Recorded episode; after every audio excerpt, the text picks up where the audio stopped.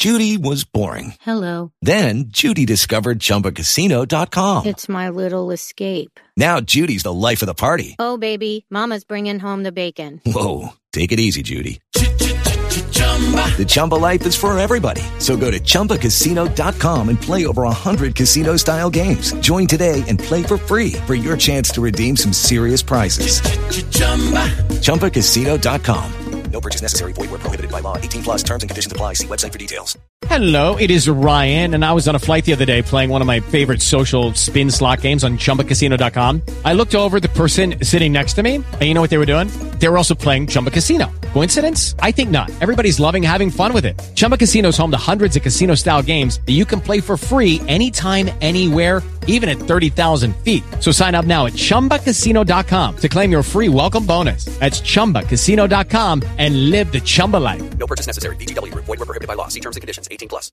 Muito bem, agora aqui no Bandeirantes Acontece, vamos falar sobre a escrita na era das mídias sociais. Até um tempo atrás, não é? a preocupação das mães, dos pais, eh, era como estimular a leitura e a escrita das crianças. E hoje, bebês, crianças, adolescentes já não largam os tablets, os celulares no aeroporto, no hospital, na escola, no carrinho, enfim. E isso, é, obviamente, tem um impacto né, diferente é, do que ocorria na era analógica. E para tratar sobre esse assunto, estamos na ponta da linha aqui no Bandeirantes Acontece, com a fonoaudióloga Malca Birkman Toledano, especialista em distúrbios da comunicação. Muito boa noite, Malca. Boa noite, muito obrigada pelo convite. Vamos falar então da importância, não é, de discutir esse assunto, não é, a, a escrita na era digital. É muito pouco praticada a escrita pelas é, crianças? Olha, cada vez mais cedo as crianças têm contato com esse letramento, né? Desde é, e tem interesse por isso, né? Porque na medida em que você vai fazendo e apertando os botões certos e os ícones certos, né, você chega onde você deseja. Assim começa uma relação completamente diferente do que existiu até agora na história da humanidade, da relação do sujeito com a escrita e com a leitura. Né? É, entender que é, você aperta alguma coisa e na medida em que você aperta esse botão, estou falando no caso de crianças muito pequenininhas, e a gente vê muitas vezes em restaurantes, em lugares que a gente quer que as crianças fiquem silenciosas, o que deseja, isso os pais oferecem esses gadgets, né, esses, é, é, esses recursos digitais para as crianças e elas sabem manusear como poucos adultos sabem manusear, né? E o que, que faz delas esses grandes é, navegadores, né? Primeiro, são nativos digitais, né? Nós somos imigrantes digitais. Quando você nasce na, numa era digital, você tem, então, acesso a informações que você não tinha até então. A escrita é um dos componentes disso, o interesse pelo letramento, o interesse pelos desenhos e até pelos próprios emojis, né? Se a gente pensar na época das cavernas, a gente fazia pictogramas, né? e agora as crianças, e nós mesmos, quando a gente manda mensagens de texto e tal, a gente manda também, somado aos nossos afetos, os desenhinhos. Então passa a ter um interesse diferente do que vinha até então pela leitura e pela escrita, o que não exclui a leitura analógica né, é, são elementos que se compõem. Mas isso é, a gente pode encarar é, como um problema, é, uma consequência, encarar de uma forma natural mesmo, que é uma outra geração? Como que a gente, em, em que caixa a gente coloca, não é, essas é, crianças, esses bebês adeptos já aos celulares, aos tablets, e praticando a leitura ou então o uso mesmo de, de emojis, como você mencionou? É, uhum. Em que caixa a gente coloca como um problema, como uma consequência, como algo natural? Podemos colocar em todas as caixas. Por que isso? Porque depende do uso que a gente faz disso, como a gente faz é, o uso de alguma coisa, né? É, de um objeto. É, esse objeto ele passa a fazer parte da nossa vida. Então não dá para a gente ter uma conduta melancólica de evitação. Ah, antes meu tempo era mais legal. Se você for ver durante a história da humanidade, os gregos falavam mal dos greguinhos também, né? Então, ah, quando eu era criança, é, então a gente sempre tem uma sensação de que na nossa época alguma coisa era melhor. Porque, de fato, toda geração nova, ela inaugura elementos e abandona outros, o que faz a gente ficar, de certa maneira, com certo luto pela perda de elementos. Então, tem perdas. toda, todas as gerações, em todos os momentos há perdas, há ganhos, mas há uma nova maneira de se conceber as relações, né? De se conceber as questões de letramento, o envolvimento com a leitura e com a escrita. É, para as crianças pequenas, existe uma orientação da Sociedade Brasileira de Pediatria que as crianças fiquem no máximo, vamos pensar isso nas questões das férias, duas horas em telas Isso... Estamos falando de todas as telas. Mas isso por dia? Por dia. Por dia. Por dia. Por quê? Porque a gente está dizendo, e já há uma série de estudos relacionando a esse excesso de uso de telas, o que eu sei que nas grandes cidades acaba sendo um subterfúgio em função das questões da violência, dos medos de relações inadequadas, o perigo de se vincular a pessoas que a gente não gostaria, enfim, mas a gente acaba ficando cada vez mais fechado em quatro paredes dentro das casas, mas essas quatro paredes, elas estão fechadas, mas a gente abre a janela do Windows, né? que também são janelas. Então a gente fecha umas janelas e abre outras, que também são perigosas. E do ponto de vista do desenvolvimento neurológico, acaba tendo um excesso de estímulos pra, é, e, e excitações indesejadas, o que perturba o sono, alimentação, interesses para outras coisas. Então a gente não diz que é importante, eu penso aqui, fazer parte desse mundo digital, mas não que o resto do mundo seja excluído em função disso. Quando a gente abre mão de uma comunicação, seja qualquer ela, qualquer seja ela, verbal, pessoal, em função de uma, uma substituição por uma, uma conversa pelo, por uma mensagem, tem uma perda. Mas muitas vezes a única possibilidade de vínculo, de contato, é uma mensagem, por exemplo. Então, eh, ela entra como uma possibilidade, mas a gente não pode substituir os encontros pessoais. Então, encontro da criança com o brinquedo, encontro da criança com outras crianças, por esse, pela tela. Mas né? também acho que é importante haver também um, um, balanço, que é justamente isso que você está acabando de, de, falar, entre o digital e o analógico, não é? Não dá para ficar Exatamente. só no tablet, no celular, a criança precisa ter o, o, contato com o livro físico, porque senão acho que nem existe, não é?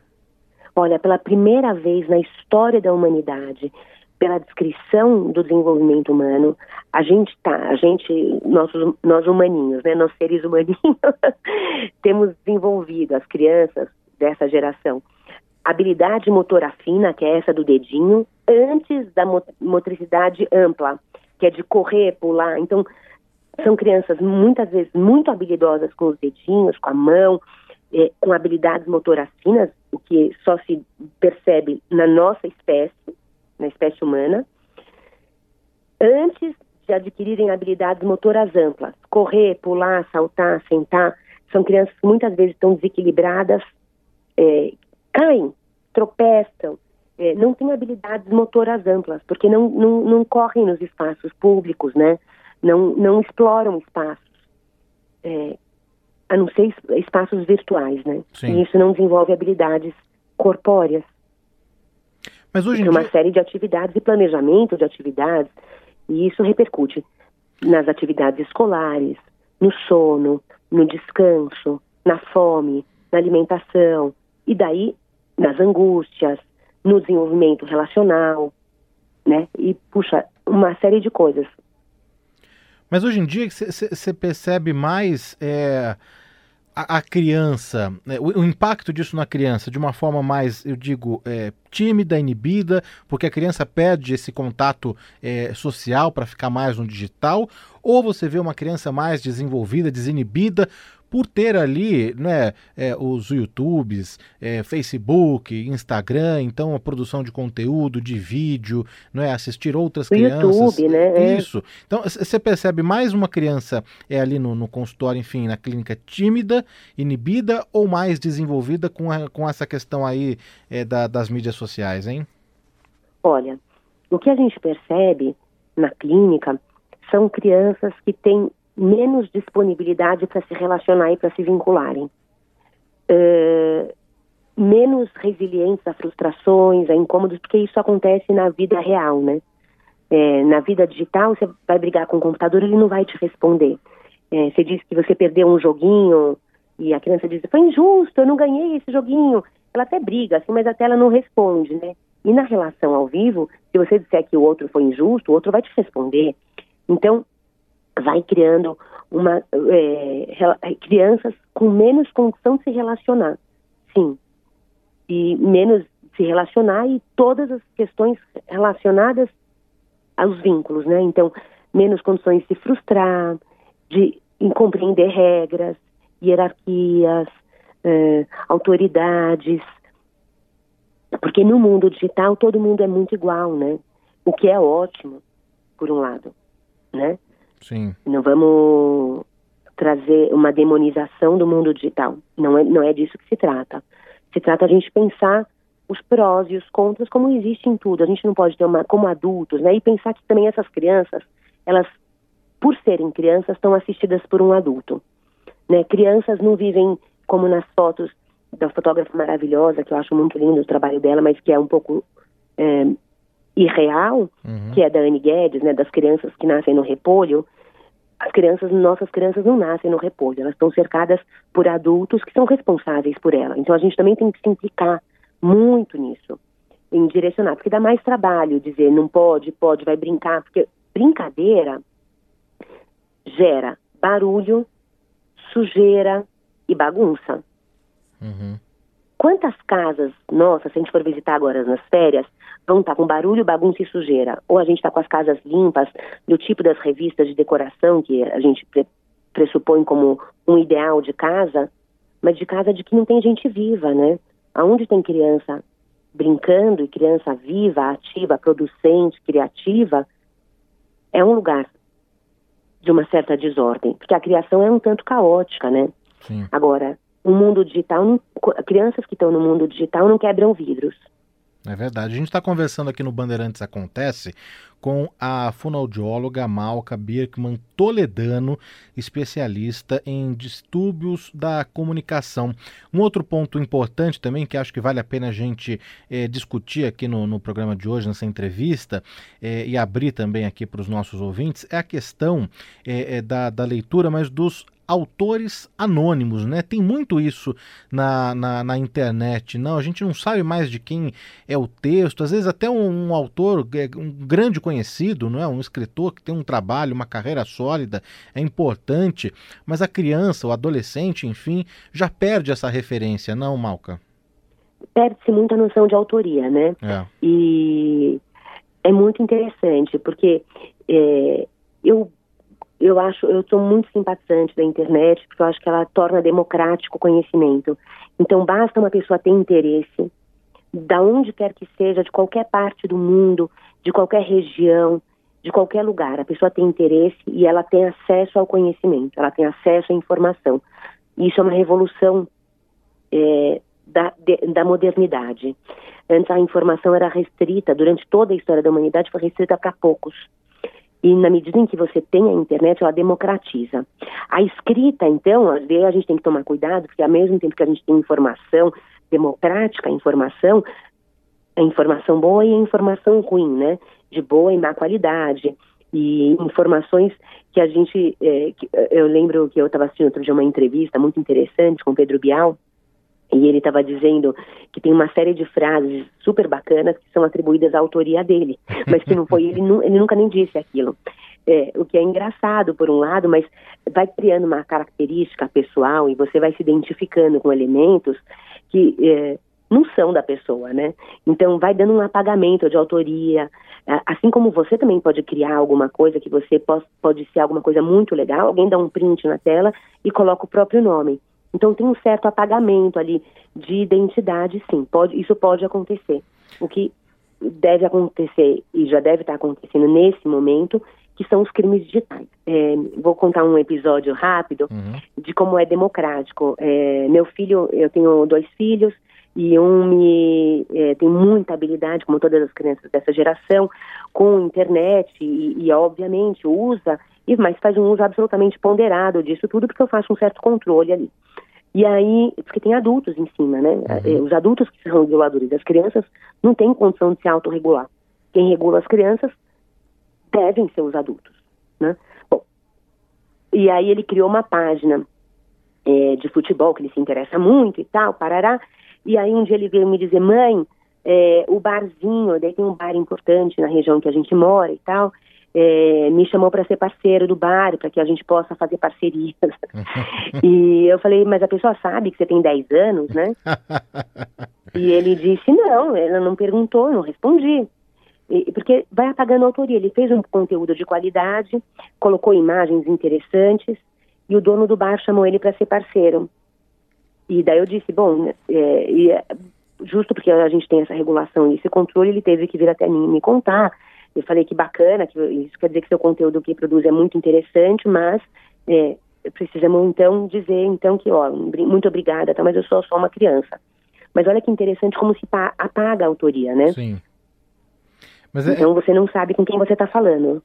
A, a, aproveitar o gancho desse, desse controle que você falou que pratica em casa, é, até, até que idade, hein, Malca, os pais devem ficar aí é, mesmo é, de olho no que é publicado, é, ou compartilhar é, a senha? É, eu sei que eu estou entrando aqui também até num, num, num outro num é, numa outra seara, é, né? numa outra seara, mas Você assim... tá me colocando numa saia justa. muito obrigada. é muito polêmico isso, é muito é, é algo que, assim, é, depende muito. Eu não penso em idade, eu penso em amadurecimento, em maturidade, em trocas saudáveis de relações. Então, o que a internet proporciona, por um lado, é um desligamento e um distanciamento de quem está perto. Isso pode acontecer. Por outro lado, exige uma supervisão, um cuidado, um controle e uma confiança muito grande. É, e essa confiança só existe no vínculo, né? Assim, eu, eu não confio em ninguém gratuitamente. Ninguém confia em ninguém gratuitamente. Ou confio só porque tem um laço de consanguinidade comigo. Gente, né, porque é meu filho, porque é meu pai. Claro que, é, é, é, claro que naturalmente é, a gente vai criando vínculos de relações e que você sabe até onde você pode ir com cada relação, porque somos todos humanos. E como, como somos humanos, somos naturalmente imperfeitos. Né? Nessa medida, é, bom, toda criança e adolescente merecem cuidado. Na medida em que a gente disser que a, que a gente confia 100%, a gente está abrindo mão de cuidar de uma criança e de um adolescente. E aí a gente corre certo, sérios riscos. Então não se trata de uma um controle, algo de uma ordem, mas é de um cuidado. O cuidado também passa pela ordem de um controle, de uma regulação, de uma proteção. A proteção de, de olhar de alguém que já viveu certas coisas que a, a própria idade ainda de uma criança não, não, não deu oportunidade dela viver. Então, que o meu olhar adulto vai fazer, puxa, estou me preocupando com certas coisas e meu filho não se preocupa, porque ele não teve essa experiência ainda. Só a experiência ensina. Mas eu não vou precisar submetê-lo a um risco desses para que ele viva. Eu estou lá para ser uma intermediadora, né? Entre ele e o mundo. Agora, intermediadora, eu não vou ser uma reguladora, não vou, eu vou dizer, você não acha? E a gente vai discutir junto a respeito disso. Ele fala, puxa, não, eu também não tinha pensado nisso, né? Eu não vou lá e apago a conta dele. Não se trata disso. Né? E daí, compartilhamento de senhas e tudo, eu penso que deva ser regulado de acordo com. Puxa, uma, um excesso de regulação também pode ser muito violento para a criança. Eu acho que tem. Depende muito. Eu, eu sinto que eu tenho muito comprometimento assim, com a minha palavra. Eu sinto que se eu disser assim, tem que regular demais, pode oprimir ainda mais crianças que já são muito oprimidas e, oprim, e dizer, fica à vontade, de repente, para os seus ouvintes, vai trazer uma sensação de que, ah, a Malca disse que fica à vontade. Eu penso que um olhar atento, sabe? Tem um psicanalista que eu gosto demais, que se chama Donald Winnicott, e ele fala de, uma, de um cuidado suficiente. Então, essa suficiência ela tem a ver com um, algo que não é nem de mais nem de menos, sabe? Uhum. É, mas que ela vai alternando, ela, ela tem uma uma, uma ixi, perdi a palavra. Ela tem uma, uma, flexibilidade, né, ao longo da vida. Então tem hora que a gente precisa estar mais em cima, tem hora que a gente precisa estar mais fora. A gente saber que hora se colocar, que hora sair, tirar o time de campo, que horas, né, como um técnico de futebol. Se o técnico ficar toda hora chamando a atenção do jogador, não tem nem mar que faça gol? Sim. né? Agora, você precisa deixar o cara jogar, mas com uma certa supervisão e dizendo assim, não, não, não, olha só, você não reparou no lance geral, né? Você tem um olhar mais amplo, o adulto, um olhar de uma supervisão, super, que é a supervisão, né? Um olhar, um certo distanciamento. Muito bem, a gente está conversando aqui no Bandeirantes Acontece com a fonoaudióloga Malca Birkman Toledano, especialista em distúrbios da comunicação. A gente tratou aqui nessa entrevista, não é, sobre essa transformação, não é, da era analógica para a era digital, os impactos disso é, para a criança, para o adolescente, também o papel do, dos pais mesmo, né, na, na, nas orientações ali, é, no controle e, e, também na geração até que a Mal coloca aqui, que é uma geração de escritores é, é, anônimos, os leitores de fraudas, enfim, todos esses pontos foram discutidos é, aqui nesse bate-papo muito enriquecedor é, com a Malca, quem eu agradeço aqui a participação. Eu que agradeço demais o convite, a oportunidade de estar conversando com seus, é, com a sua audiência. É, como é um assunto muito complexo, certamente a gente volta a se falar numa outra oportunidade, viu, Malca? Com prazer. Obrigado e boa Bom noite. Bom domingo para todos.